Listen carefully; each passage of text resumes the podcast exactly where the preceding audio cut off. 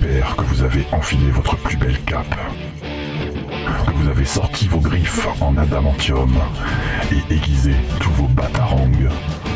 Puisque c'est l'heure pour James et son équipe de vous faire découvrir le monde merveilleux du comics dans Comics Discovery. Salut à tous et bienvenue dans Comics Discovery dans ce onzième épisode où on vous parlait de Heroic Fantasy en comics. Je crois que c'est la première de, de, de toute l'émission qu'on n'avait jamais fait ça. euh. Donc, euh, et pour vous parler de ça, je suis avec Romain. Salut Romain. Salut. Avec Johnny Yo. Et avec Mathieu. Pareil. Salut Mathieu. Salut. Et en plus de ça, nous avons un invité exceptionnel et euh, c'est Taka, donc euh, blogueur BD. euh, tu fais des vidéos aussi deux trois fois. Tu fais de la musique, mais vraiment le mec, a- c'est pas un arc qu'il a, c'est une lyre euh, il- avec toutes les cordes qu'il a. Une qu'il a- harpe de compétences. Tu fais même des quiz, je crois. euh, Oui, enfin, bon, euh, c'est exact. un, un artiste multi euh, multitalent. Bonsoir. Est-ce que ça va? Oui, et vous? Est-ce que t'as la pression un peu maintenant qu'il t'a présenté Non, hein? ça va parce que c'est au moins ma 15ème fois ici, donc euh, j'ai l'habitude maintenant. Non, ça va. Ouais. Voilà. C'est un, c'est un habitué de. Radio Campus. Euh, et euh, bah, on va commencer tout de suite avec les news.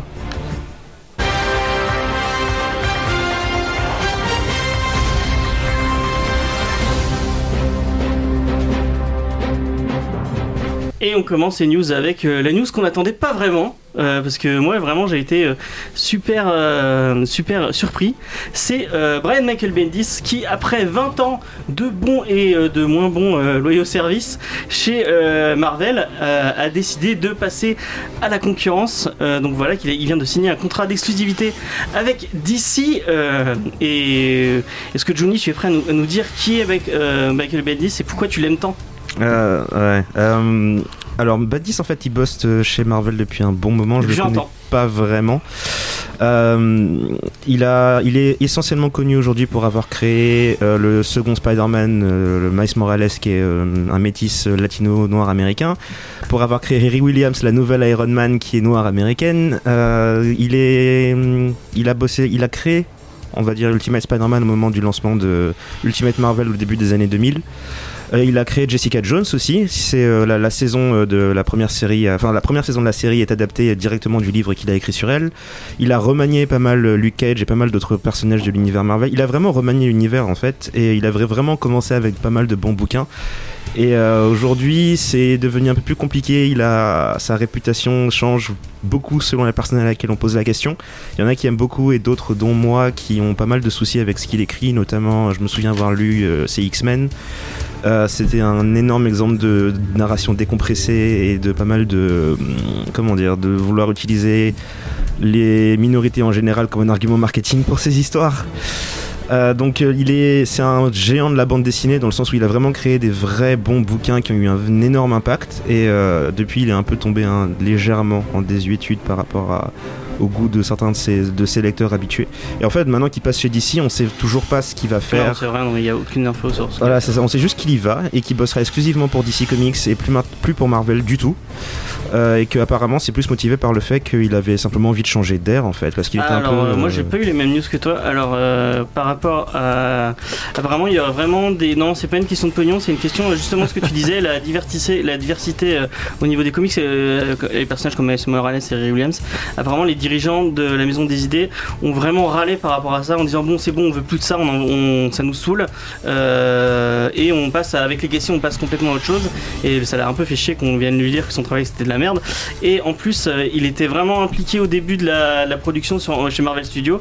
Et euh, Kevin Feige l'a complètement évincé en lui disant c'est bon, maintenant tu te casses, euh, euh, occupe-toi de, occupe- occupe-toi de tes petits comics. Et du coup, euh, c'est un peu tout ça qui l'ont fait, qui l'ont, qui l'ont fait dire bon bah c'est bon, je me casse. Je Ouais, passe, mais euh, c'est c'est pour ça que j'aime bien la différence entre les, ce que tu entends dans, dans leur bouche en marketing. Tu sais, c'est le, c'est le showbiz américain. ouais, bah ouais. Ils te, ils te donnent toujours une excuse plus ou moins politiquement correcte pour te dire que tout va bien, tout se passe bien, tout le monde est content. C'est pas grave si je m'en vais, je suis très très content et tout le monde est très heureux, je m'entends avec tout le monde. En général, Et, on, euh, on appelle ça un différent artistique. Voilà, Ouais, exactement, le fameux différent artistique. Et euh, mais ça m'étonne pas beaucoup parce que ben c'est ce que j'ai j'ai toujours été assez vocal par rapport au fait que la manière dont Marvel utilise sa diversité me dérange pas mal. Le principe de base est, est bien, c'est la- l'application qui me pose souvent souci. Et euh, je m'attendais toujours à ce que Marvel revienne en arrière en quelque sorte, étant donné que niveau vente, c'est pas nécessairement toujours ça.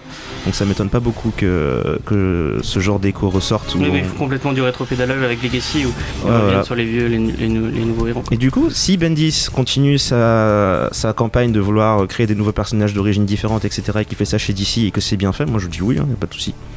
Et euh, je, quand même, je pense que Romain va me faire la gueule si je le cite pas. C'est quand même le monsieur qui a fait Seven Twitch. Que tu- Exactement. Tu, veux en parler de. Non, non, c'est qu'avant de- d'aller chez Marvel, Ouais, il était, a- chez- il était en Indé, ouais. il était en indé et il faisait énormément de polars. Et il était vraiment très très bon sur les polars.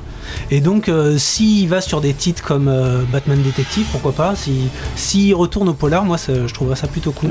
Pour les gens qui peut-être- sauraient pas, Seven Twitch c'est euh, tiré de l'univers de, De Spawn, Spawn, ouais. et c'est des deux détectives qui. Ouais, c'est deux flics un peu. Je sais pas, un peu Laurel et Hardy, qui, mais sérieux, qui. Et c'est cool. Ouais, c'est super cool. C'est dessiné par Angel Medina et c'est vraiment une tuerie.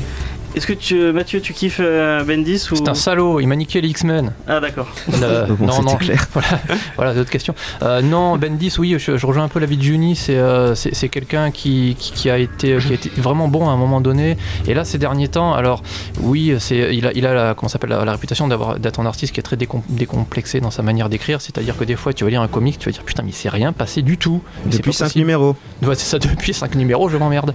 Euh, mais après, le, le- je me faisais la réflexion la dernière fois que c'est quand même un, un faiseur, c'est-à-dire que c'est un gars qui a assuré pendant très longtemps pas mal de séries chez Marvel, plus ou moins bien, ça on peut en reparler.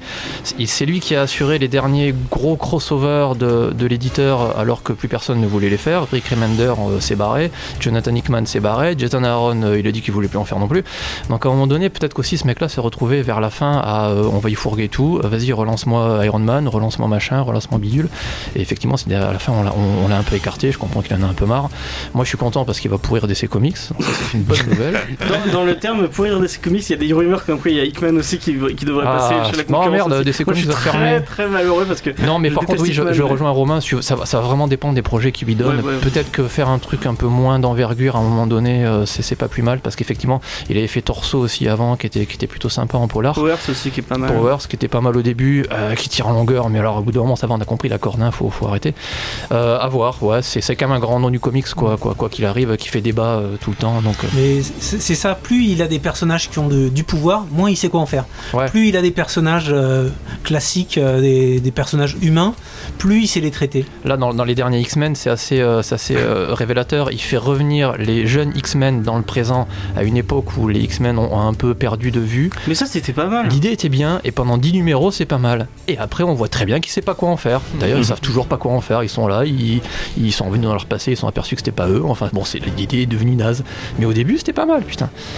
Donc, Ok, euh, Est-ce que tu as un petit, une petite avis sur Bendis ou euh, Non, alors moi j'ai un très gros problème, c'est que un, je retiens pas les noms, deux, j'ai pas le temps de lire, et euh, trois, j'ai probablement lu des trucs de ce mec, mais, Mais je crois euh, que euh, je j'arrive sais pas pas à je t'avais vendu des X-Men et c'est ces X-Men là que je t'avais vendu. ah, euh, bravo. Ok. Donc, euh, Alors j'ai dû les lire alors. ouais. Sympa.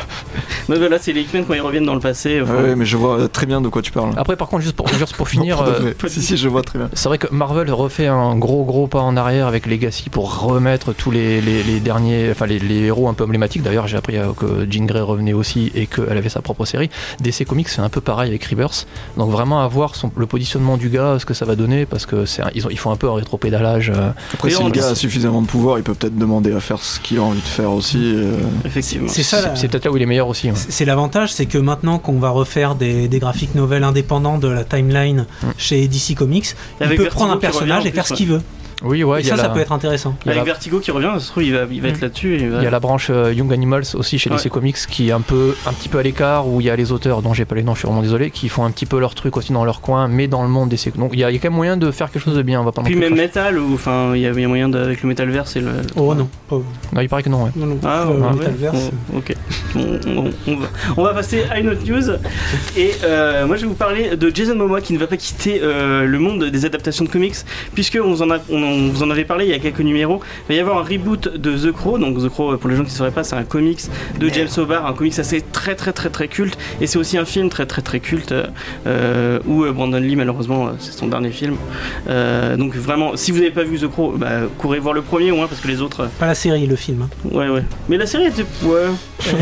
Ouais, Non, au bout d'un moment, on comprend plus rien à la série. C'est- Ok, bon, déjà le premier film, allez voir le premier film et le reboot. Est-ce que ça a vraiment bien vieilli surtout? Ah, je sais pas, je pas- ça fait un moment. J'ai regardé il y a pas longtemps le, Revoyez-le le avant premier de film. dire aux gens de le C'est- revoir. C'est assez lent comparé au film qu'on a aujourd'hui. C'est vrai que c'est assez lent, Mm. mais euh, l'am- l'ambiance est quand même super. On, le- on le reverra et après on vous dira s'il faut le voir ou pas. Euh, donc, le film qui devrait s'appeler euh, The Crow Reborn, qui a trouvé son réalisateur en la personne de Corinne Hardin, euh, qui est un, réalis- un réalisateur de films d'horreur qui n'a pas fait grand chose à part un film qui s'appelle The Halo, que je n'ai point vu donc je ne pourrais pas vous faire. Et qui va faire le spin-off de Conjuring avec Oh, bah. le spin-off sur la, la nonne maléfique qui plane sur la saga Ah bah de James. Wan et il va rester avec James Wan puisque c'est Jason Momoa qui va incarner The Crow et je vois pas- personnellement je vois enfin quand je vois The Crow je vois un mec tout queuse avec des cheveux longs et, et, et tout blanc et je vois pas du tout Jason Momoa mais euh, pourquoi pas euh, Pourquoi pas Il va peut-être trouve. perdre euh, des muscles. Ouais, Ah, ça j'essaie- de concevoir et j'y arrive pas. Ouais, j'ai du euh, mal aussi. C'est vrai que The Crow, le personnage, c'est Ouais. ouais, c'est bon, tu peux, c'est une adaptation, donc tu peux faire ce que tu veux, mais c'est pas un super héros euh, ultra badass, quoi. C'est vraiment un c'est un personnage qui revient de la mort et Oui. Jason Momoa. euh, oui c'est un mec badass mais il a aucune trop, euh, expression faciale, donc euh, on dirait qu'il Voilà. est mort. Quoi. Alors le comic, ça fait très longtemps que j'ai lu. Oui, c'est un, c'est un père de famille qui meurt et qui revient à la vie, qui essaie de se venger de c'est ce qui un s'est passé. c'est un mec. C'est un musical. ouais, parce que il y c'est a- un musical c'est sa meuf qui se fait violer Oui, buter, sa meuf. revient. oui le, le père de famille, c'est dans la deuxième itération. Ouais, parce qu'après, le, le, oui. le personnage de The Crow, c'est un peu- c'est c'est devenu après un mimique où euh, le corbeau va ramener des gens à la mort. Mais le principe, c'est c'est des gens. de c'est devenu une espèce de légende urbaine où. Voilà, un peu. mais du coup c'est une licence que je trouve vraiment sous-évaluée parce que je trouve que tu pourrais C'est- faire tout ce que tu veux avec Ah oui, oui, ouais. Euh, Ah, mais si tu peux faire revenir tout le monde, oui, c'est sûr que c'est. Non mais je veux dire, tu peux faire un, sympa. un Sauf film de revenge à hein, différent. euh, donc pourquoi pas, moi je trouve ça. Mais ouais, c'est quand même à la base des gens, on va dire, normaux. Donc là, pour le coup, c'est vrai que j'ai rien contre la de Jason Momoa, mais puis bon, son talent d'acteur fait que, bon, ouais, moyen. À Ah, ça voir. marche pour un À voir. cadavre. On sait jamais. Hein. Est-ce que t'as. Non? Oh non, pas spécialement. Je, je connais à peine le gars. J'ai vu passer deux trois images sur internet. Quoi, ça, se- ça se limite à ça. Ok, bon bah voilà, on va passer à une autre news. Et on va rester dans le cinéma puisqu'on va vous parler de euh, Marvel euh, slash Disney qui veut récupérer les licences de la Fox. Apparemment ça fait euh, des années et des années qu'ils sont en pourparlers et apparemment c'est en train de de de- de- de- de- d'y arriver quoi. Euh, et euh, moi la question que je me pose c'est mais vraiment avec euh, apparemment Disney qui a une meilleure non une moins bonne année que celle de l'année dernière, est-ce qu'ils ont vraiment euh, besoin d'acheter des nouvelles licences avec tout ce qu'ils ont déjà Mais oui. et en plus, euh, Non, ça, on s'en fout. Les mais- prochains Star Wars seront vachement bien. La prochaine trilogie, par voilà, je l'ai casé. Non, mais il y a aussi le fait qu'ils rachètent absolument tout, toutes les séries aussi. oui, oui, bah oui. Et le fait que Disney, il va, ils vont proposer leur euh, Ouais, ils propre veulent. plateforme de demande. Et je pense que intégrer euh, le, le Marvel Verse en entier dans leur truc de, de VOD, ça peut être, ça peut être intéressant. oui, ça, avec ouais. des séries et des oui, c'est vrai. Ça veut dire que la- Disney va prendre, enfin si ça marche, Disney va prendre le contrôle des Simpsons. Donc les Simpsons pourraient finir à Disneyland Paris, Oh putain. Arrêtez tout. à côté de Dark Vador et de Mickey Mouse. enfin non mais c'est il y a, un- a- la Fox va se concentrer sur le- leur truc sportif et, et événementiel plus que, que la fiction et ils vont laisser tomber ouais, tout ce côté-là. c'est peut-être mieux.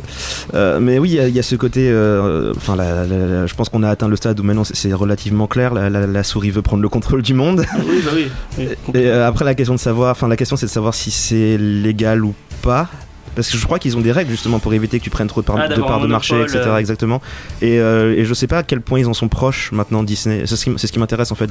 À mon Ouais, avis, tant qu'ils achètent pas Google, ça devrait aller, je pense. Ouais, visiblement. ils, ont, ils doivent pouvoir bidouiller euh, avec leur, leur super, euh, leur super comptable. Ah, je sais pas, les trucs. Américains ils sont hardcore là-dessus, hein, Ah sur ouais la concurrence, ouais, ils rigolent pas plus que ça. Quoi. ils Après, tiennent si- à leur capitalisme. hein. Si je dis pas de bêtises, Disney ils sont aussi derrière Troublemaker et Bande à part, qui est la bande de Robert Rodriguez et Quentin Tarantino, donc ils produisent aussi du Quentin Tarantino depuis un bon moment. Donc euh, il suffit qu'on laisse les coups des franches aux artistes pour que bon. Après, ouais, je reconnais que c'est quand même pas très très rassurant, sauf que ils rachètent euh, la franchise X-Men et donc on n'aura peut-être pas de film Gambit et ça c'est quand même vachement bien. C'est vrai que Gambit par Sh- Shining Tatum, ça Ah, ça, fait- ça faisait les- pourrais- c'est pour mon avis, c'est pour ça qu'ils rachètent, hein, c'est pour éviter chez Oui, Tatum je pense, oui. Mais Ça se tient. euh, les X-Men C'est qui juste rejoignent par le éthique, MCU, pas du tout pour contrôler le monde. Pas du tout. Euh, pardon, j'ai pas entendu. Les X-Men qui rejoignent le MCU, est-ce que ça vous hype ou vraiment Euh, On sait très bien comment ça va finir euh, contre les Avengers dans, dans, dans, dans 10 ans. Il y a, comment ça s'appelle euh, Ah, si Ma- c'est Avenger versus X-Men, franchement, euh, non, c'est. Marvel, c'est a, Marvel a annoncé 10 à 20 ans de films après, il faut bien trouver de la matière. Oh, on va en bouffer, ouais. Enfin, surtout que ça pose des problèmes de cohérence dans l'univers. Bon, après, moi perso, j'ai déjà décidé qu'après Avengers 4, je crois, j'arrête. Genre, quand Thanos s'arrête, j'arrête aussi. Parce que ça commence à devenir fatigant en fait, à force. Non, mais tu dis ça là, maintenant, mais Ouais, tu ah, tu verras ça dans parce que deux ans, tu diras Ah, Alors non, en fait, je justement, justement, j'admets que à part s'ils ont un, il il faudrait qu'ils aient un argument valable, genre euh, on a on a débloqué tel personnage qu'on peut rajouter à nos films que je kiffe sa race. Dark Vador.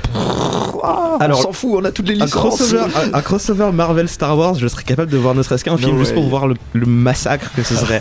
mais, euh, mais oui, là comme ça, j'ai vraiment atteint un stade où ça me fatigue. Il y a T'as des dit que tu voulais films pas que. voir Spider-Man et tu t'es allé le voir finalement. Enfin, tu l'as vu finalement. Donc, je l'ai euh, vu par des moyens plus ou moins détournés. Mais c'est, c'est, je regarde, j'ai regardé celui-là comme j'aurais pu regarder n'importe quoi d'autre que je regarde quand je bosse en fait. C'était, j'ai arrêté d'aller voir pas mal de films de super-héros au cinéma parce que c'est juste Ah, quand tu devenu. dis que j'arrête de regarder au cinéma, tu arrêtes de regarder au cinéma, donc euh, Ouais. là, c'est une série ou c'est un truc, euh, ou si tu le vois sur une plateforme de téléchargement, genre tu prends Netflix, tu, tu Par tombes sur le exemple. film, tu, tu Voilà. Mais voilà, mais c'est un film que je regarde comme je peux regarder autre chose parce que je suis en train de bosser. J'ai vu un film avec Ben Stiller hier, j'aurais pu regarder Spider-Man Homecoming à la place, tu vois. Effectivement.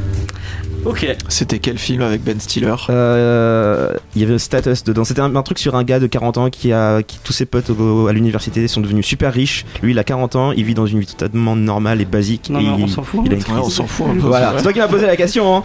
Un Tu me regardes avec ton air accusateur comme si j'avais commis un crime. On va passer à un sujet un peu plus sérieux et je voulais quand même vous parler du harcèlement sexuel euh, à Hollywood parce que euh, depuis euh, l'affaire Harvey Weinstein, la parole des victimes d'abus sexuels est en train de se libérer petit à petit et ça commence un peu à toucher l'industrie du comics qui n'est pas euh, la première euh, en, termes de, enfin pas la dernière, excusez-moi, en termes de misogynie. Euh, on a le producteur Andrew Krigsberg qui est impliqué sur la plupart des séries CW, de, donc Flash, Arrow et là plus spécifiquement Supergirl puisqu'il a été évincé de Warner suite à l'accusation de neuf victimes, dont Melissa Besoin, donc qui joue Supergirl, et Beth Rickards qui joue aussi dans Arrow. Donc voilà, une première, première personne. On passe à, à un gros article qu'il y a eu sur BuzzFeed euh, qui concernait les agissements euh, d'un des, euh, d'un des éditeurs de chez DC qui s'appelle Eddie Berganza et euh, qui, suite à euh, encore une fois des, des, des, des agissements et des trucs euh, un peu bizarres, euh, trucs sexuels. euh, Des trucs sexuels. Ouais, trucs sexuels. Il a mis sa langue dans la bouche de femmes qui ont rien demandé. Voilà, ce genre de choses. Ce qu'on sait, c'est Euh, vraiment. donc il y a- y, y plein mal d'éditrices et de gens qui bossent à DC qui ont dû partir, notamment Shelly Bond, donc Shelly Bond qui était quelqu'un de très connu au niveau de, de, de Vertigo. Oui, ouais, en fait, ouais, c'est Eddie Berganza qui est encore éditeur, qui édite les titres Green Lantern, a priori, sauf s'il s'est fait virer. Bah, il se fait virer là, il est, Tant en- mieux. il est sus- il est suspendu et il se mène une enquête pour l'histoire euh, date de, ouais, de, de moins, de moins peut-être une dizaine d'années. Donc le fameux label Vertigo euh, qui m'a fait découvrir le comics et que j'adore totalement avec Karen Berger. Karen Berger a fini par partir. Et c'est Shelley Bourne qui est la deuxième, qui est une grande fan des comics aussi, qui a pris la suite et qui a fini par, par, par partir aussi peu après à cause de harcèlement sexuel de, de Berganza. Et Allez. voilà, maintenant il est en train de. À l'époque, c'était pas officiel, mais moi j'avais lu un article comme quoi, et le mec il avait dit on sait pas qui c'est. Par contre, il est édi- éditeur à l'heure actuelle des Green Lantern Corps. Et du coup, bon. voilà. Tu en as qu'un, c'était lui. Donc voilà. bon, donc ouais, c'est quand même très très très triste que, que, bah, que ça continue, et que ça soit même à ce niveau-là. quoi. Mais c'est bien que Warner mette fin, enfin, c'est bien. euh, C'est bien que les c'était pas langues se trop tôt, délient. quoi. ouais. Voilà, euh, enfin la, la parole se libère et les gens euh, se font virer et c'est plutôt cool. Enfin, plutôt cool, c'est c'est de, c'est de la justice quoi. Et, et le, la dernière personne dont je voulais parler, c'est Brett Ratner, donc euh, que vous connaissez peut-être puisqu'il a Hélas. commis euh, X-Men 3 euh, et donc qui a- qui était accusé de, de, de 5 agressions sexuelles, dont euh, Olivia Moon et, euh, et d'autres personnes. Et en plus, euh, Et en Ellen plus, il a Page- fait X-Men 3. en plus, il avait fait. Ouais, il a surtout fait. Euh, et euh, en fait, Ellen Page qui a dit dans un article sur, euh, sur, euh, sur Facebook, euh, donc, euh, qui incarnait Kitty Pryde dans X-Men, euh, qu'elle avait été outée euh, de force par Ratner en plein milieu d'une, d'une, d'un- d'une réunion euh, technique avec plein de monde. Et, euh, et Anna Paquin a corroboré ses frais. Donc euh, ça a l'air plutôt chou pour lui. Et surtout, bah, sa boîte de prod s'est fait virer de, parce qu'ils étaient, ils étaient en bisbee avec euh, Warner. Donc euh, sa boîte de prod s'est fait virer. Et que Gal Gadot- cause de Gal Gadot, ouais. et Gal Gadot a dit qu'elle elle, elle ne reprendrait pas son rôle tant que Ratner était producteur chez Warner. Donc, je Bingo. je trouvais ça plutôt cool. Elle arrive, elle pose. Enfin, elle- Ce qui est assez impressionnant. Parce que c'est pas. Comment dire le, le- Étant donné que t'es- en tant que femme, t'as pas nécessairement beaucoup de taf dans des rôles autres que la copine au cinéma là-bas, de, de, de dire je mets mon, mon, mon veto, emploi en fait en, au- à risque en, en mettant mes, mes principes en avant, c'est assez impressionnant. En même temps, de faire c'est ça. ou subir du harcèlement sexuel. ouais, donc, c'est- euh, non, mais, Ouais, ce- mais non, mais c'est- ce que je veux dire, c'est que la, la raison pour laquelle les femmes se taisaient avant, c'était qu'elles se disaient je vais perdre mon job. Et elle, en l'occurrence, elle met son job à risque en disant ça, parce qu'en plus, elle le sait que c'est, on va pas se mentir, c'est le seul personnage de l'univers d'ici que les gens aiment.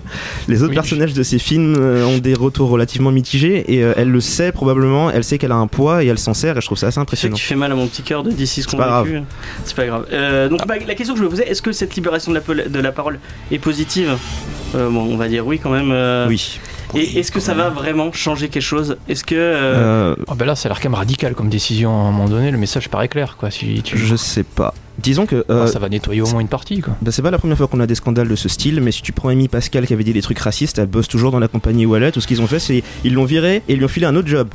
Ouais. Et c'est pas la seule dans ce genre de cas. Mais moi, il y a- Justement, là, ils sont virés. L'exemple que j'avais en tête, c'est Brian Singer, qui a été, qui a été accusé euh, apparemment euh, à raison euh, de pédophilie, mais qui est toujours euh, inclus dans, euh, Ou alors dans la Fox, en- euh, pas de problème. En France, on va peut-être fermer notre gueule hein, par rapport à la protection de certaines Oh personnes. bah, on a fait un- une jolie expo sur Polanski il y a pas Oui, longtemps. voilà, voilà. ouais. Yeah. C'est bien. Non mais en fait il y a un truc qui me... Bon j'avais déjà remarqué ça ne serait-ce que pendant la campagne de, campagne euh, pré- présidentielle aux états unis Les gens aiment une narrative simple, c'est-à-dire qu'ils aiment bien avoir des gentils et des méchants. Et, euh, et du coup c'est très facile en fait de prendre une figure publique et de dire il est entièrement gentil et pur et extraordinaire et je l'aime beaucoup ou alors de dire au contraire c'est un véritable connard il est affreux il a jamais rien fait de bien dans sa vie et du coup les gens sont beaucoup plus complexes que ça dans la réalité tu prends un gars oui, il n'y a pas de nuance. voilà, tu prends, euh, je sais pas, Martin Luther King, il était, euh, il a fait des trucs extraordinaires pour son pays, ça l'empêchait pas de tromper sa femme à côté. Euh, et de, mm, pareil, tu prends, je sais pas, Hitler, le- on- c'est très facile de le mettre dans un cadre où tu dis oui, c'est un Il a gros pas raciste. trompé sa femme. Alors ça, je sais pas. Mais Ouais, euh, il y pas le avait le cas, il y avait le cas des JO, les JO de Berlin où euh, Hitler avait annoncé à tout le monde que la race allemande allait euh, remporter tous les prix parce que c'est les meilleurs. Au final, c'est des noirs qui ont remporté pas mal de trucs. Et il y a eu pendant très longtemps, les gens pensaient que Hitler avait quitté la cérémonie en avance parce qu'il considérait que c'était affreux, parce qu'il était raciste et qu'il considérait que c'était affreux qu'un noir ait une médaille. Jusqu'au jour où on a fini par poser la question au, à Jesse Owens, qui était l'un des noirs américains qui avait gagné le plus de médailles, et qui a en gros expliqué que, en fait, Hitler avait été relativement sympathique avec lui, pas raciste du tout, et avait même en fait au final été en quelque sorte plus sympa avec lui que les blancs de son pays d'origine. Donc le noir américain va à Berlin, rencontre Hitler et se tombe devant un gars qui est plus sympa que les gens de son pays qui le traitent pire que ça. Et ça change rien au fait que Hitler était un véritable monstre. Ah oui, voilà. mais merci, le-. Bah oui, bien sûr. Non mais je veux- ce que je veux dire c'est que a c'est qu'on parle pas quand même du troisième Reich. Non mais ce que je veux dire c'est que ça ne change rien au fait que c'est un véritable monstre, mais c'est pas le genre de scène où quand tu dis Hitler a fait ça où tu vas te dire oui effectivement c'est possible, parce que là il y a cette espèce d'archétype de c'est un gros monstre, et c'est le genre d'environnement qui fait que lorsque tu as un gars comme Harvey Weinstein ou Brett Ratner ou autre, tu tombes sur des vidéos de Harvey Weinstein à- aux Oscars où tu as comment ça s'appelle encore Meryl Streep qui dit que c'est un dieu vivant. Et c'est le cas en fait pour pas mal de ces figures du show business, c'est qu'on a tendance souvent à se dire c'est un bon acteur, genre Kevin Spacey, c'est un excellent acteur, Ouais. mais on a tendance à, à se dire c'est forcément une bonne personne. Et tu découvres en fait que finalement c'est pas le cas. Et euh, la, la personne passe de, de statut de dieu vivant à statut de monstre qu'il faut brûler sur la place publique. On regarde Bill Cosby qui était le, le- le père Aussi. de famille par excellence. qui, Et le truc, c'est que euh, cet environnement, en fait, je pense que c'est vraiment la, la- la source du vrai problème. C'est que, à force de créer un environnement où tu leur dis, le pouvoir de faire ce que tu veux à qui tu veux parce que t'es un dieu vivant, tu crées aussi un environnement où, pire encore, les victimes de leurs actes peuvent pas dire ce qu'ils veulent parce qu'ils se disent, à cause de, ce- de cet environnement et de ce statut qu'ils ont, personne me croira, personne va me laisser euh, raconter mon histoire et dire aux gens à quel point il est dangereux. Et résultat, ben, tu te retrouves avec des gens qui sont obligés de fermer leur gueule pendant des années. Et c'est effectivement une bonne chose que ça se libère. Mais si on fait rien pour changer l'environnement qui crée ce genre de problème, ça va juste se reproduire. Et dans la mesure où c'est même des États-Unis qui sont euh, spécialistes pour avoir une crise euh, avec des massacres à main armée tous les deux mois et, ils ont pas l'air de vouloir changer les raisons pour lesquelles ça se provoque. On t'a dit que c'est pas la faute des armes. Non mais c'est ça, c'est ils ont un, ils ont un système qui, qui fonctionne d'une certaine passer. manière et ils ont pas l'air de vouloir changer ça des masses. Donc je sais pas s'ils vont changer euh, la manière dont leur euh, leur idolâtrie fonctionne non plus. Quoi. Donc il faut que la parole se libère et qu'elle continue à être. euh, Oui, du long terme après, oui, ouais. si c'est pour virer trois mecs et passer à autre chose, euh, ça va pas suffire. Voilà, il faut qu'on arrête d'aduler les gens, soit de les démoniser, soit de les déifier en pensant, en oubliant en fait que ce sont des êtres humains quoi. Sauf DJ Abrams. Et Whedon. Et Whedon. Euh, bon, on va passer à. Michel Sardou. D'accord. Euh, on, va, Sardou. on va passer à Ah, l'interview. Euh, et je tiens à dire que l'interview ne devait pas être préparée par moi. Donc euh, c'est un peu. euh, je- je- je- je- J'improvise. Donc voilà, je- si, si les questions est sont nulles, Il y a plus ce de sera la ça fout la pression. Ouais. Ouais, normalement il devrait y avoir le bed normal. Je ne sais pas. Non. Voilà. Ah ouais, c'est bien. Merci à la technique. Logiquement, il y a la lumière qui se baisse, après t'as quatre choix et il faut prendre le quatrième. Cette énorme angoisse. Alors, euh, on reçoit euh, Paca, donc, Ah oui, euh, bonsoir. euh, très connu pour euh, son blog BD, Oula, qui est vraiment. euh, Enfin, moi je sais que ton blog, je le suis depuis. oh, franchement, euh, je- ça fait super longtemps. Ouais, bon, on a fêté les 12 ans il y a, il y a un mois. Je me souviens de la oui, le, 12 ans, le long, clip hein. que tu avais fait pour les 10 ans, euh, qui était vraiment euh, Oui. Merci. Euh, donc, euh, tu es un blog BD, tu as fait une. euh, t'as sorti des BD euh, avec euh, Lapin Édition, euh, Grim à la montagne. euh, euh, T'avais aussi. euh, oui, c'est c'est vachement pré- préparé. C'est hein. exact. Euh, et, euh, une Tu veux que je fasse ma bio peut-être Ouais, ou- bah. euh, non, mais c'est bon. Je Tu vais- peux te poser des questions aussi. Allez. Sinon, je, je te pose des questions sur moi et. Non, ça devient compliqué. Non, Vas-y, continue, prie.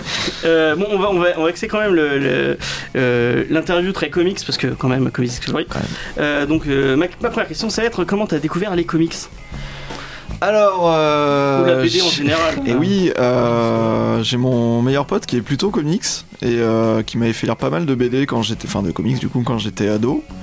Euh, mais j'avais jamais trop vraiment accroché et c'était purement subjectif comme on parlait tout à l'heure. Euh, j'étais vachement plus axé manga donc le style était quand même relativement différent et la façon de mettre en page et le fait qu'il y ait des couleurs et tout ça. Et puis il y a quelques années, je me suis, euh, je me suis pris d'affection pour, euh, pour euh, Walking Dead. Bah, au- Ouais. au, début, en fait, hein, euh, concrètement au début. Là, et je parle bien du comics, pas de, de cette hérésie en, En série télé en série télé. Euh, et et j'ai aussi découvert euh, des artistes comme euh, Humberto Ramos ou Joe Madureira, ce genre de trucs. Et puis euh, de fil en aiguille, euh, on se retrouve à acheter des comics et puis euh, on se retrouve avec des étagères de comics et puis ça n'en finit plus. T'as quoi comme, euh, comme série préférée là, à part Walking Dead? Euh, en comics? Ouais. hmm, C'est bien, Johnny prend mon. euh, Ah, tu me prends de court. Qu'est-ce que je dis? Ah, Bah pas- là, comme ça, Oui, ouais. ah ouais, pour faire une transition. Ah, franchement, Seven to Eternity, c'est vraiment pas mal. Euh, j'ai pas trop de séries euh, fétiches euh, en comics en fait. Euh, je suis plus un lecteur, euh, on va dire, euh, casual. Mhm. Mais tu lis du, du Big Two ou plus de l'indé ou plus de. Un peu de tout. Scott Pilgrim, on peut dire que c'est un comics parce Ouais, que bah c'est oui, bien des. Ouais, je, je, je voue une, une, une idolâtrie pour, euh, pour Ryan O'Malley. Brian O'Malley. Ok. Oui, j'aime tout ce qu'il fait. Je les achète en VO et en VF. Et en VJ. Et en colorisé VE. Et en colorisé et pas colorisé Oui.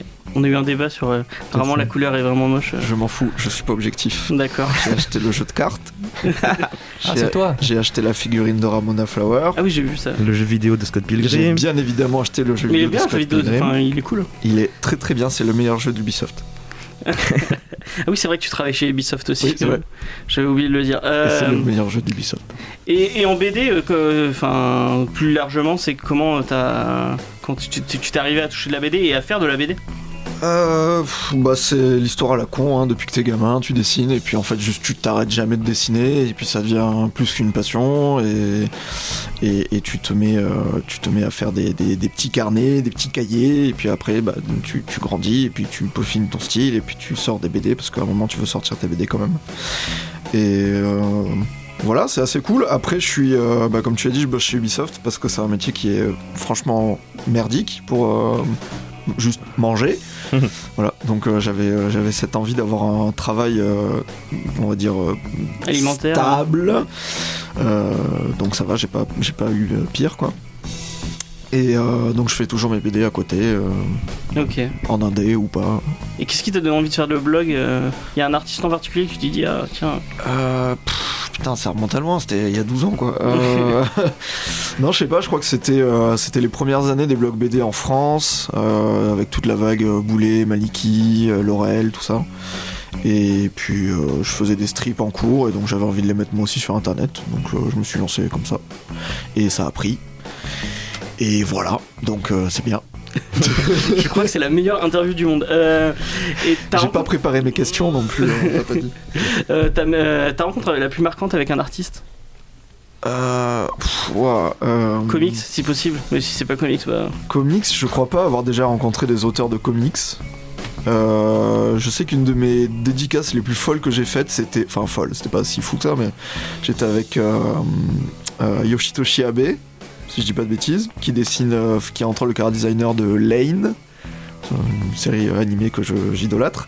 et euh, donc on était deux auteurs invités à un festival, lui et moi.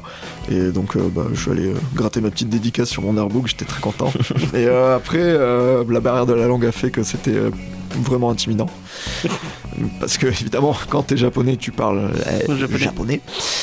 Euh, voilà, après j'ai j'ai pas rencontré d'auteur de, de comics, tiens, c'est vrai ça Jamais. En même temps, je fais pas tant de sens de dédicace que ça. Et faire la queue, ça me saoule. C'est c'est une raison comme une autre. Ouais. Euh, Est-ce que t'as un film adapté de comics euh, préféré? Scott Pilgrim Ah, Effectivement. Bah oui, Forcément. évidemment. Il faut avoir une. Et un deuxième pour, pour le coup. Euh, en adaptation. C'est bon, je suis fort là, moment dans la bouche. alors je Ouais, ouais, effectivement. Euh, T'as dit la série télé Walking Dead, non? Ouais, ouais, j'adore vraiment.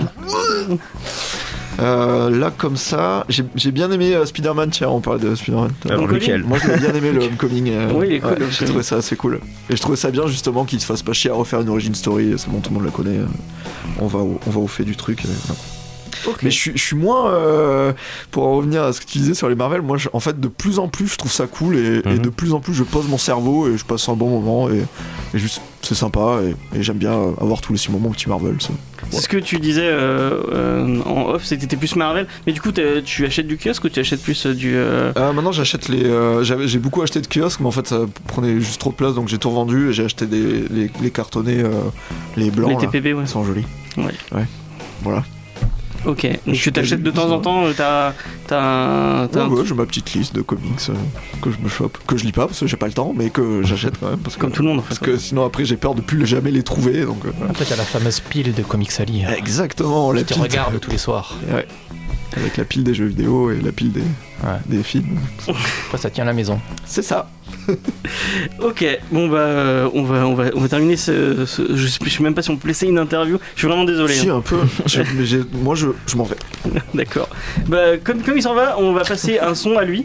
Euh, et j'avais tu m'as passé deux, deux morceaux. Ah oui, je suis désolé, j'ai euh, parce qu'on m'a demandé de choisir des morceaux alors j'ai mis n'importe quoi. Ok, bah le premier que je vais passer c'est Nova de- du groupe Quasar. Oui, c'est tu peux en groupe. parler un peu? Oui, je joue dans un groupe de Zouk qui s'appelle Quasar. Et euh, on jouera le 29 janvier à la Secret Place avec Comeback Kid et Nasty, ça va être sympa, on va faire, euh, on va faire le Zouk.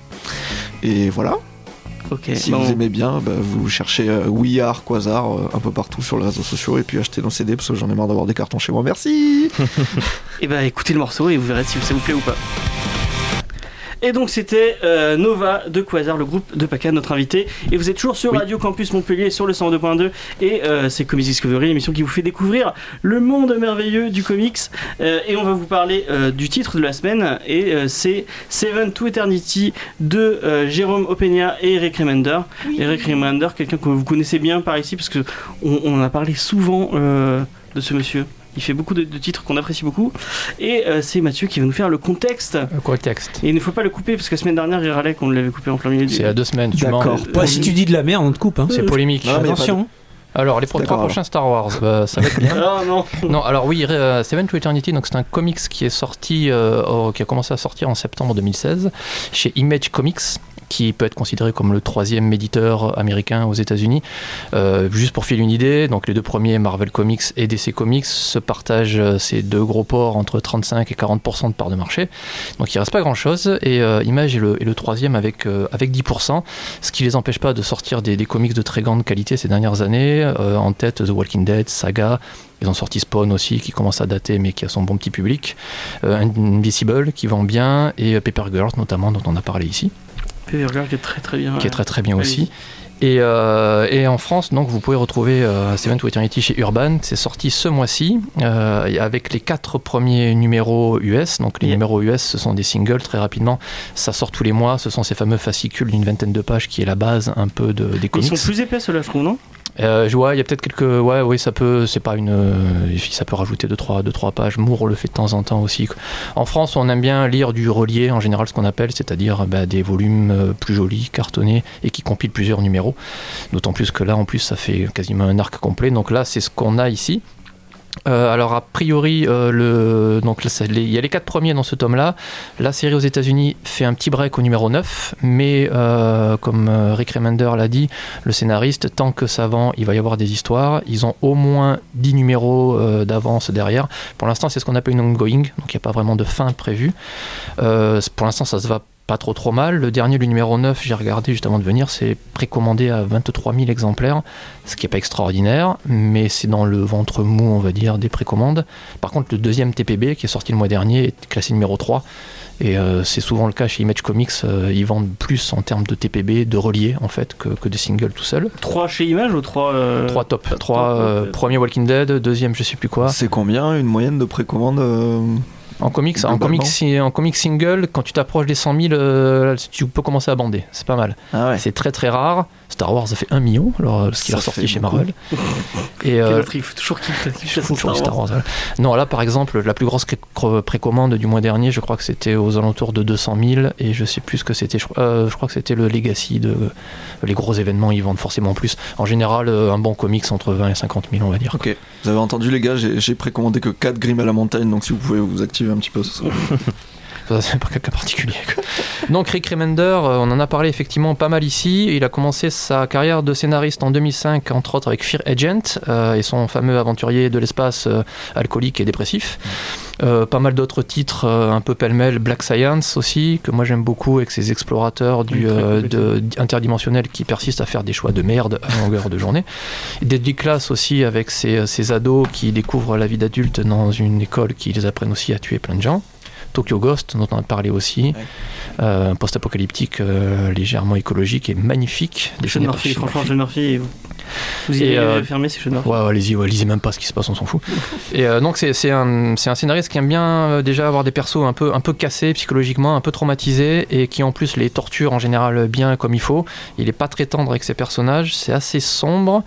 Euh, personnellement, je le trouve un petit peu verbeux aussi de temps en temps. Il a peut-être, je trouve, parfois tendance à, à parler entre guillemets un peu, un peu trop. Euh, là, on va le voir, je pense, quand on parle un peu plus du comics, mais euh, Seven to Eternity, il y a une belle problématique autour du compromis et des choix qu'on doit faire pour protéger les siens qui est assez, assez sombre aussi. Et donc il est associé à Jérôme Opeina, qui est un artiste philippin, qui a commencé lui aussi au début des années 2000 euh, avec Fear Agent. C'est à ce moment-là que les deux se sont rencontrés. Et ils sont devenus potes, en fait, ils sont devenus amis. Ils se sont retrouvés chez Marvel peu de temps après sur euh, Punisher et Uncanny X-Force, qui étaient bien fun les deux. Ils se sont bien éclatés.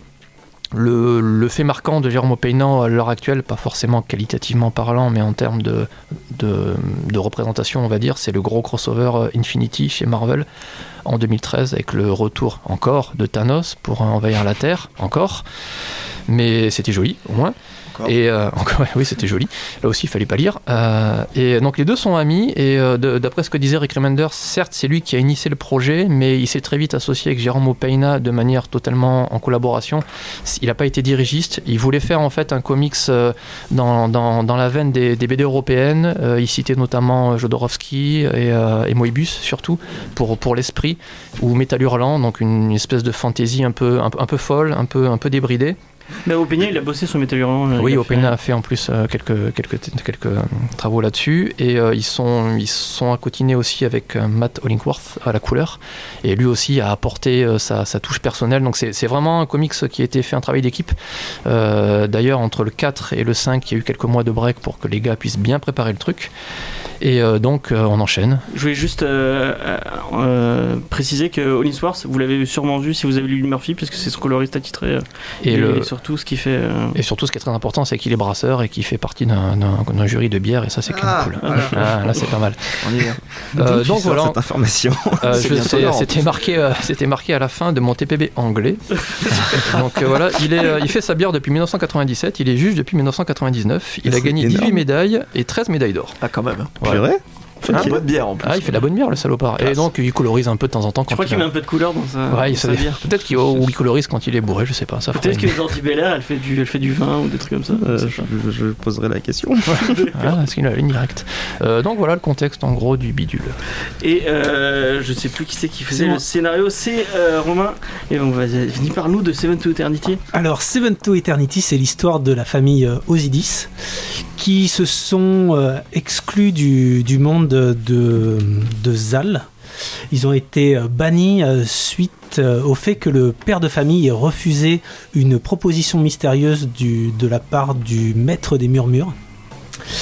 Et en gros, le maître des murmures, c'est un personnage pas très sympa qui donne des propositions à au moins une famille de, de chaque, enfin de à au moins une famille dans, dans le pays, quoi. Un, euh, Pour un- avoir un membre de une- famille par famille. Un membre de famille par famille. Un membre de famille par famille, Ouais. voilà. Pour, euh, pour avoir des yeux et des oreilles partout, puisqu'une fois qu'il fait sa proposition, il entre dans le corps de la personne et puis il voit et il entend tout ce qu'elle dit, et notamment il chuchote à son oreille. Et l'histoire commence quand euh, le maître des murmures décide que finalement ils sont restés en- tranquillement trop longtemps, donc il va chercher le- la famille Osidis et il tue le père de famille, gentiment Spoiler. on envoie son, son fils. Oh, Et là, euh, en mourant, il dit à, à son fils euh, Adam, qu'on va suivre euh, tout, tout le comics, il lui dit surtout, quoi qu'il arrive, ne va pas écouter la proposition du maître des murmures. Et Qu'est-ce qu'il va faire? Et donc, Il va pas le faire, on s'emmerde. Comme c'est un il commence. Et donc ça commence, il part euh, tout seul pour aller écouter la proposition du maître des murmures. Alors, après, il a- ouais, juste, il a, il a, il a aussi, enfin, excuse-moi, il a une menace sur sa famille, si je me rappelle bien. Il y a le, oui, toute sa famille va mourir si. voilà, donc il a, s'il a pas des masses, des masses le choix, c'est un peu ce qu'on disait tout à l'heure en termes de Oui, mais- compromis. Il est obligé d'un moment donné de. Et voilà, et lui il se dit que de toute façon il n'a rien à perdre puisqu'il est mourant et qu'il lui reste que quelques mois à vivre. Et donc, euh, Donc c'est super gay. moi je vais, je vais pas aller beaucoup plus loin, je, je sais pas, parce que j'ai peur de, de spoiler. Ce qui m'a vraiment tenu en haleine dans, dans le premier tome, c'est va-t-il écouter ou pas la proposition? Et même si on a la réponse dans, dans le tome 1, je trouve que c'est vraiment ce qui nous tient en haleine. D'ailleurs, c'est coupé, il y a des flashbacks pour essayer de, de tirer un peu ça euh, le plus loin possible. Les flashbacks sont cool, je trouve. Enfin, moi j'ai. C'est c'est vraiment très intéressant. Et ça commence toujours euh, comme. euh, un peu comme euh, dans Deadly Class, ça commence par le journal du personnage principal parce que forcément, Rick Remender, il aime bien, il aime bien tartiner. Donc il faut savoir ce qui se passe dans la tête de, de son personnage principal. Et ça nous permet de, de comprendre le contexte puisqu'on est dans un monde. Extraterrestre ou fantastique, on sait pas trop. Ça, ça euh, t'emmerde. hein. Alors la question, moi, ça la question de Romain quand il est arrivé, c'est c'est de la SF ou c'est de l'Heroic Fantasy? Alors Je sais vas-y, tu dois, tu dois trancher maintenant. Je dirais que c'est de la SF parce qu'il y a un fusil. Ok, mais je comprends Non. maintenant pourquoi. Non, mais c'est c'est le plus côté alien, Parce qu'il y a, il y a- il y a des aliens qui ressemblent à. Il y, a des- il y a des aliens qui sont des gobelins. Hmm. Il y a des dragons. Donc c'est c'est pas facile de choisir. entre- Enfin, c'est plus les codes en fait. Mm. Euh, et c'est à cause de ça que je dirais que c'est plus de la fantasy. C'est vraiment. Il y a, il y a beaucoup de codes, il y a des gobelins, des fées, des dragons, etc. Il y a des, il y a des fusils, mais euh, par exemple Final Fantasy, ils ont des fusils, c'est pas de la science-fiction pour autant. Et c'est pas, c'est pas Star Wars ou. Star Trek. Tu vois. Non, mais c'est ça, c'est dans cette, dans cette Moi espèce j'ai de joué à Final de. Fantasy VII, donc pour moi c'est Moi, je pense, carrément de je pense que c'est vraiment, je pense que c'est vraiment fantasy et juste, euh, juste ils ont voulu faire des créatures plus originales Voilà, que des ça. elfes, des machins, des machins. Et ils ont, ils ont, ils sont partis sur des trucs qui peuvent ressembler à ce que nous on peut voir dans euh, d'autres comics euh, qui ressemblent plus à des aliens quoi. Ouais. Après, je pense pas que le but était vraiment de faire de la SF. Mais c'est, et c'est même au-delà du, du graphisme en fait, parce que même les codes scénaristiques sont très proches de la fantasy. C'est un Mhm. gars qui rejoint une équipe de d'autres euh, bah, gobelins, etc. Chacun d'entre eux est. Alors, en lisant la BD, j'avais vraiment l'impression que ça ressemblait à, une campagne de Donjons et Dragons, parce que c'est un peu. Chacun d'entre eux a une spécificité. T'as le tank, t'as le magicien, enfin, ou le ou la magicienne, t'as un, un guérisseur, etc. Et, euh, euh, et ils ont une quête à faire et euh, justement bah, c'est ce que je disais c'est c'est le twist que j'aime le plus c'est que généralement tu prends un truc on va dire ultra classique ultra connu genre Seigneur des Anneaux les gars commencent le voyage forment leur groupe et ils ont tout un voyage avant d'arriver au méchant et là là c'est l'inverse. Le méchant est là en permanence. Et il est là justement pour euh, ce méchant en fait c'est le c'est le c'est le système de surveillance américain. Mais, personnalisé sous la forme d'un monstre. Et je crois il l'a fait exprès parce que en fait ce gars il se base sur le fait que tu as besoin de quelque chose dans ta vie qui peut te procurer. En échange, tu lui donnes la possibilité de te surveiller en permanence. Et il dit ça, il fait tout ça sous le prétexte que comme ça, je peux te, protéger et faire en sorte qu'il t'arrive jamais rien. Et ça, c'est des arguments utilisés justement par les services de, sécurité américains. C'est le gros débat qu'ils ont tout le temps. Et il l'a fait exprès, c'est clairement fait pour ça. Et j'aime bien justement le fait qu'au fur et à mesure que ça avance, il développe tous les personnages. Et le méchant est probablement l'un de mes personnages préférés parce que il te montre, il t'explique d'où il vient, quel est son passé, sa culture, etc. Et comment il en est arrivé là. Sans nécessairement te, te justifier en te disant mais le pauvre il est malheureux c'est pour ça qu'il est méchant. Non il te Mhm. dit juste. Il y a un contexte qui fait qu'il est comme ça. Ça justifie absolument rien mais il y a un contexte et ça donne une nuance au personnage que j'aime bien. D'ailleurs, il est pas nécessairement méchant Ouais. non plus, quoi. Non mais c'est ça, c'est-à-dire c'est c'est pas c'est pas un mec où tu te dis euh, je comprends la douleur que t'as rencontrée dans ta vie, etc. euh, Je, te- je te pardonne, tu vois. Mais ça donne un contexte qui ça le rend plus humain en fait. Mm. Et puis ce que, ce que j'aime beaucoup avec ce méchant là, c'est que effectivement donc c'est le, le- le- le- le dieu des murmures, donc il va murmurer des choses aux gens, mais si à la limite, euh, je me souviens pas parce que j'ai lu il y a quelques temps, je sais pas, c'est très très clair, je suis pas persuadé qu'il manipule vraiment les gens, c'est-à-dire qu'il va leur poser un contexte et après les gens vont faire un choix. Et là, vu la tronche de l'univers dans lequel ils sont, tout le monde a fait un choix dégueulasse. Donc à un moment donné, il y a aussi, il y a aussi du, un mal latent et euh, moi je vois plus ce mec là comme une espèce de salopard qui vient se greffer sur une pourriture qui était déjà là, qui l'a fait exploser. Et là Mm. pour le coup, ça, ça se trahit toutes les trois pages. Enfin, c'est Surtout sur que son pouvoir est pas son pouvoir est pas il est pas utilisé dans l'histoire. Et c'est ce qui fait que le- personnage est flippant Mm. rien qu'en tant que personne, c'est que ils ont trouvé le moyen de faire en sorte qu'il ait pas accès à ses pouvoirs, mais par le fait que c'est un maître manipulateur, malgré ça, Ils ont tout le monde a peur de lui. Exactement. Et quand la, la- quand la BD commence dès le premier chapitre, ils mettent justement le doigt sur le fait que le- la plus grande douleur pour la famille du héros, c'est pas les pouvoirs de, de contrôle du gars, parce qu'il contrôle personne en fait. C'est le fait qu'il a réussi à, à- à manipuler l'opinion publique au moyen de rumeurs, au moyen de faire en sorte que tu te fasses, euh, comment on appelle ça encore, mettre de côté par la communauté dans laquelle tu vis. La raison pour laquelle la famille du héros vit dans la forêt éloignée de tout, c'est parce que tout le monde autour d'eux se sont retournés contre eux, pas parce qu'ils ont été, euh, parce que leur cerveau est contrôlé par quelqu'un d'autre, mais simplement parce qu'on leur a monté la tête. Et c'est ultra réaliste en fait. Il n'y a pas besoin de super pouvoir pour faire en sorte que la communauté se retourne contre toi. Alors moi pour le coup j'ai plutôt pris ça comme étant le vraiment dark side du réseau sociaux où euh, tu peux être un dieu le lendemain et puis en balançant des fausses infos, en commençant à créer une mauvaise hype, tu vas finir par te, Yep. par te faire euh, te faire défoncer. Et Yep. même au bout d'un moment, excuse-moi, par les- tous ces réseaux sociaux et compagnie, euh, tu vois passer les pubs, ils t'expliquent ce qu'il faut que tu portes, ce qu'il faut que tu bouffes, comment il faut que tu vives, comment il faut que tu parles. Et c'est c'est presque comme ça que je l'ai pris quoi. Après je sais pas effectivement si Remender a fait ça. Mais... Mais moi, je trouve que c'est clairement ça, puisque le principe du personnage, c'est que il ne peut pas t'imposer C'est ton choix. Zuckerberg. Il, est, il, est, il te demande si tu veux entendre sa proposition. Tu n'es pas obligé d'écouter sa proposition. Mais comme tout le monde veut quelque chose, Ouais, et il a Tout le toujours monde les- écoute. Il a toujours les moyens de donner ce que tu veux en plus. et il te, parce qu'en fait, il, il y a un autre personnage qui découvre, qui, qui sait ce que tu as au fond du cœur. Et mais le, le, le truc principal, c'est qu'en fait, il peut pas te forcer à écouter sa proposition. Il est, il est obligé de te demander si tu veux écouter. Après il te met C'est dans une fort. position où voilà, ça va être Ouais, difficile bon, de dire tu- non, tu mais t'as écoutes. toujours le choix. Ou tu perds ta famille, mais Oh, famille. T'as toujours le choix, ça, ça reste encore discutable, il me semble. Ouais. bah, page il a 7 24, enfants, il peut en cacher un ou deux. Ils ont l'air chiants ces enfants. Ouais, Mais malgré ça, mais il y a vraiment, un, il y a vraiment un sujet derrière. C'est-à-dire qu'il il étudie vraiment au travers de- du comportement des personnages. Il y a cette espèce, de, je vais pas dire critique nécessairement de comment les Américains fonctionnent, mais euh, mais il, il s'est vraiment clairement basé sur des, des traits de société de sa, de son pays pour créer les personnages. Et vrai que la narration se tient vachement bien, les personnages sont vachement intéressants, chacun d'entre eux a un petit moment où tu découvres un peu d'où ils viennent. C'est relativement épique, là où j'en suis en tout cas. Enfin, épique. C'est épique dans le sens où il y a vraiment une tension et il y a vraiment des personnages qui en prennent plein la tronche. Et euh, c'est pas épique dans le sens où t'as une grosse bataille avec euh, 5000 soldats. euh. Bah, un bon exemple, c'est les films du Hobbit où t'as euh, troisième film où t'es- t'as deux heures de bataille, mais tu tu t'ennuies parce qu'il y a, pas de tension, il y a rien. Il y, a- il y a eu un troisième Hobbit Ah non, mais c'est ça. c'est- On peut passer à autre chose. s'il vous plaît Ouais, je me sens pas bien. On n'a pas dit du mal de Parle- Warner là, c'est bon. de- Walking oui, non, mais, Dead, euh, The Hobbit, euh, Moi, je vais voulez faire je euh, défoncer en rentrant. euh. Euh, donc, euh, euh, Johnny, tu veux nous parler Oui. du dessin, s'il te plaît? Euh, Jérôme Peña et Mathieu. Et, euh, attends, que je me trompe pas sur son prénom parce qu'à chaque fois je, je me trompe. Hollingsworth. Ça Euh. Matt, ouais voilà, donc Matt Matthew Holling- Hollingsworth. Et euh, en fait, euh, Jérôme Peña, je le connaissais absolument pas avant ce bouquin, et maintenant c'est mon papa, je l'aime beaucoup. Euh, et Matthew Hollingsworth, par contre, par contre, c'est un gars qui avait colorié pas mal de bouquins que j'avais déjà touchés. Ben, on avait Tokyo Ghost, et, euh, et bizarrement, j'arrive j'arrête pas d'oublier qu'il existe. Oui. Non mais c'est vraiment étrange parce que autant Jordi Belair. Jordi Belair, je pourrais, je pourrais aduler et faire une dissertation sur à quel point je kiffe son taf et sortir des références tout le temps. Matthew Hollingsworth, c'est bizarre parce qu'il y a des bouquins de lui que j'adore, mais j'arrête pas d'oublier que c'est lui qui les a fait. Et à chaque fois, je lis le livre et je me dis les couleurs sont fabuleuses et je regarde son nom et je fais ah bah oui, forcément. Et, euh, c'est le cas là, c'est euh, les designs des personnages sont fabuleux. Il y a, y a un- Comment dire Il y a un côté fantasy justement. Le, quand tu disais qu'il avait, euh, qu'il voulait prendre un parti un BD un, de BD un peu plus européenne, il y a vraiment ce côté fantasy où on dirait du donjon et dragon avec un dessin vachement dans euh, les euh, dans les hachures et dans avec une anatomie qui en tout cas de ce que j'en vois est relativement parfaite à chaque fois. Le dessin est super vivant, il est super détaillé et euh, ils ont vraiment réussi à créer un univers qui est tu vois les références mais il est original, j'ai trouvé.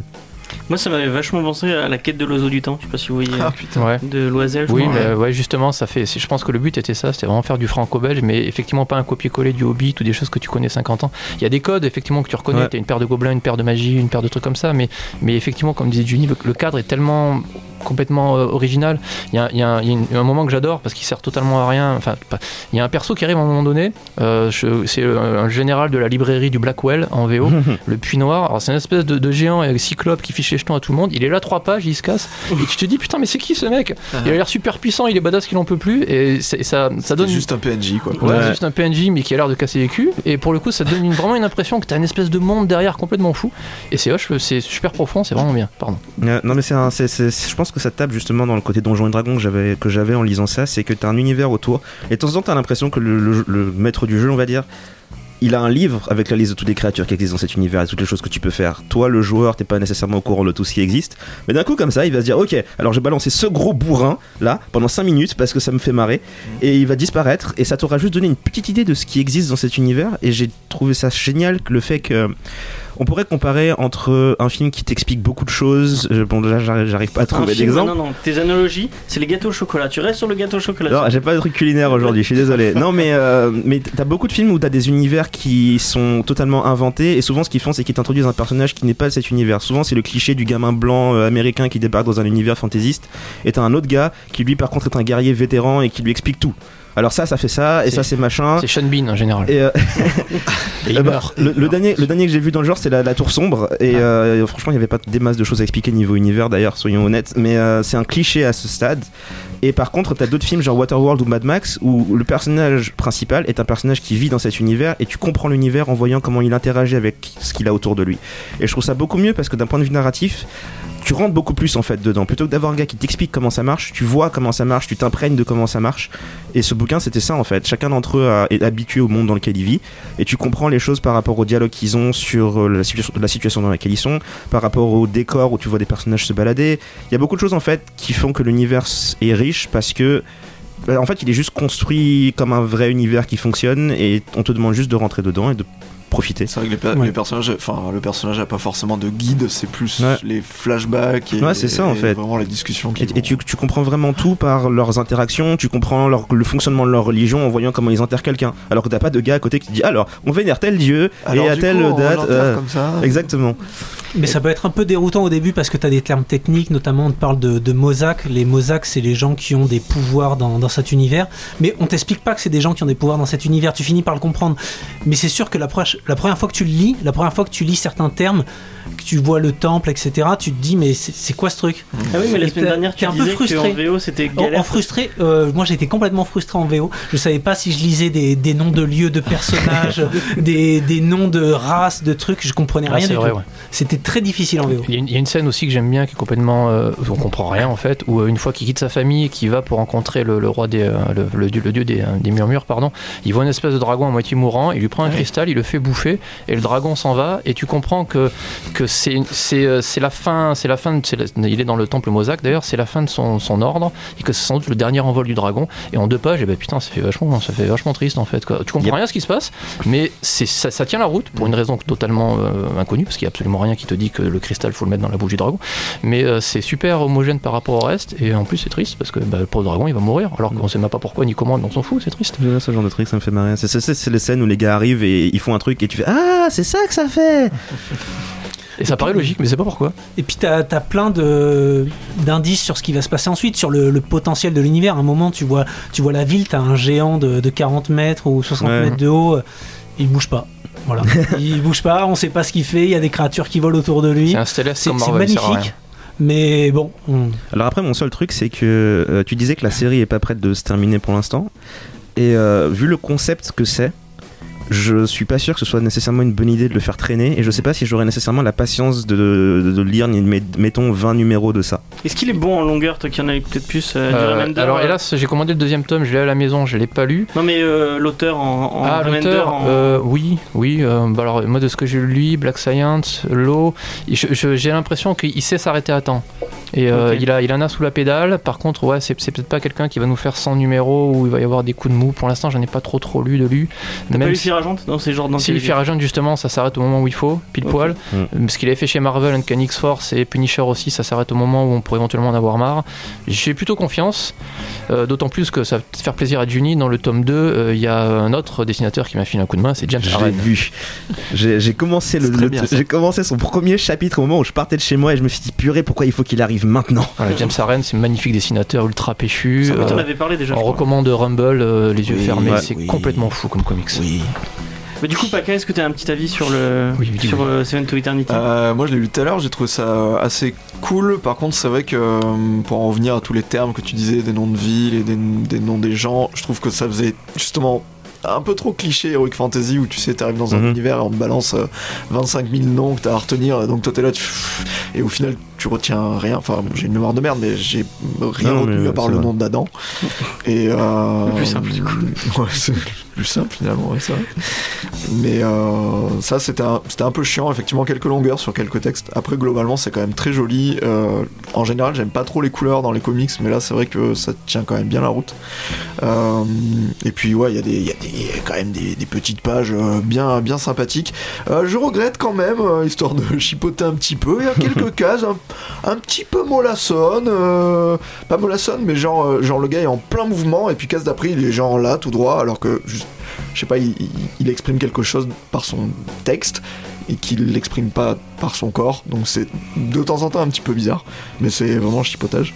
Ouais, c'est pas euh, du théâtre kabuki non plus. c'est- non, mais si tu veux, quand le gars euh, vient de faire euh, Ouais. je sais plus quel effort Je et qu'il est juste euh, tout droit et il exprime absolument pas qu'il est épuisé ou ne serait-ce qu'un chouïa fatigué, c'est un peu zarbe. Et, euh, et je regrette aussi euh, qu'il n'y ait pas de différence sur les, plages, sur les pages de flashback. Ça m'a un petit peu dérouté. euh, genre, des fois, je mettais trois cases à me dire Ah oui, ok, on est dans un flashback. euh, c'est les mêmes pages, il n'y a pas de, de, Ouais, de, ouais. de pages noires ou d'effets ou de trucs comme ça. Mais c'est très très bien, j'ai vraiment beaucoup aimé cette lecture. Je pensais même que ça allait se terminer au bout du tome 1, donc j'étais assez surpris de voir à suivre. Et donc bah, je vais suivre. Voilà, merci, hein, mon porte-monnaie. te- très sympa. Ok, bon, on va faire un dernier petit tour de table parce qu'on a un peu dépassé.